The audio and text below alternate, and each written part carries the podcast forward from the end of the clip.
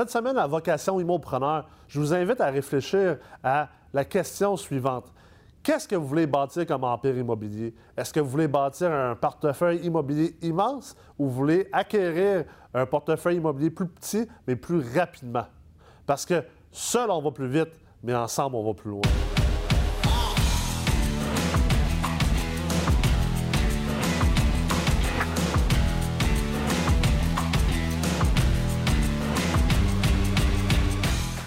Réussir en investissement immobilier, c'est quelque chose que plusieurs d'entre vous veulent faire. Vous voulez avoir beaucoup de succès, vous voulez acquérir plusieurs immeubles, vous voulez avoir un immense parc immobilier pour faire différentes choses, soit partir en vacances souvent, euh, prendre votre retraite euh, à un jeune âge ou pour être capable de léguer un héritage à votre prochaine génération, à vos enfants. La chose à se poser comme question, c'est est-ce qu'on le fait seul ou on le fait ensemble? Et voici où je veux en venir. Lorsqu'on regarde des articles de journaux, lorsqu'on écoute les médias, les nouvelles, on voit les grands succès d'entrepreneurs, d'immopreneurs, d'investisseurs. On entend bien sûr parler des gens comme Jeff Bezos d'Amazon, on entend parler de Warren Buffett également, qui est le, célèbre gestionnaire de fonds. Et au Québec, on entend parler par exemple de Michel Lalère, de Cominard et euh, de d'autres différents investisseurs immobiliers euh, à succès dans, dans toutes sortes de conférences. Mais souvent, ces gens-là sont félicités, ils sont célébrés comme étant des personnes d'exception. Alors qu'en réalité, on sait très bien qu'il y a eu plusieurs personnes autour d'eux, il y a eu plusieurs personnes qui ont été là pour les aider à atteindre ce niveau de succès-là. Donc, je reviens à la situation très populaire de seul on va plus vite, mais ensemble on va plus loin.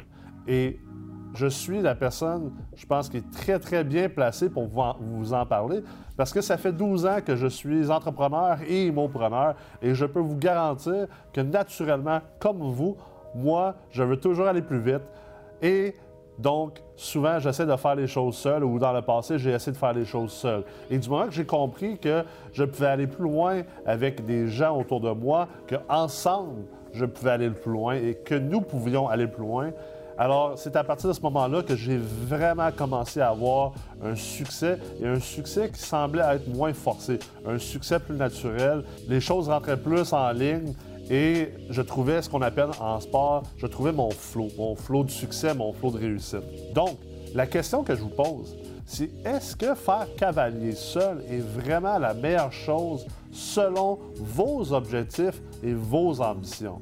Je vous demande et je vous suggère fortement de prendre un moment pour réfléchir à cette question-là et vous allez trouver peut-être la réponse diffère de la manière que vous investissez présentement en immobilier ou de la manière que vous faites de l'immoprenariat.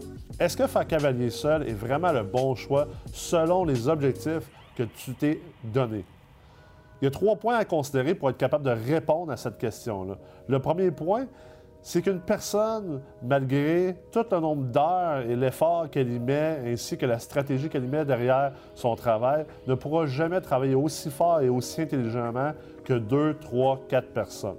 Le deuxième point à considérer, c'est qu'on ne peut pas être bon dans tout. Et selon l'auteur américain Jim Collins, c'est toujours plus rentable de se concentrer sur ses forces et sur ses compétences.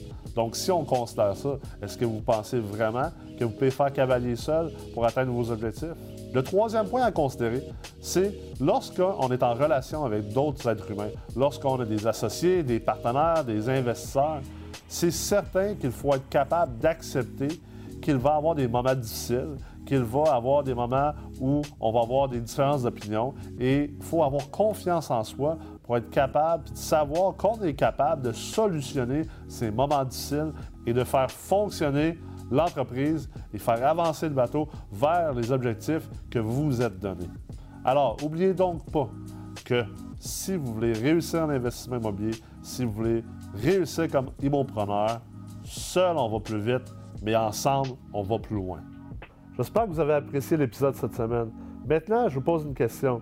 Si vous avez déjà réussi à mettre en pratique ces principes, s'il vous plaît, m'indiquez-le dans les commentaires ci-bas pour le partager avec la communauté d'investisseurs qui nous suivent.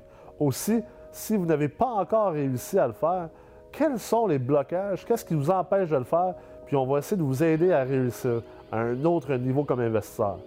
Maintenant, allez, partez bâtir votre propre empire immobilier.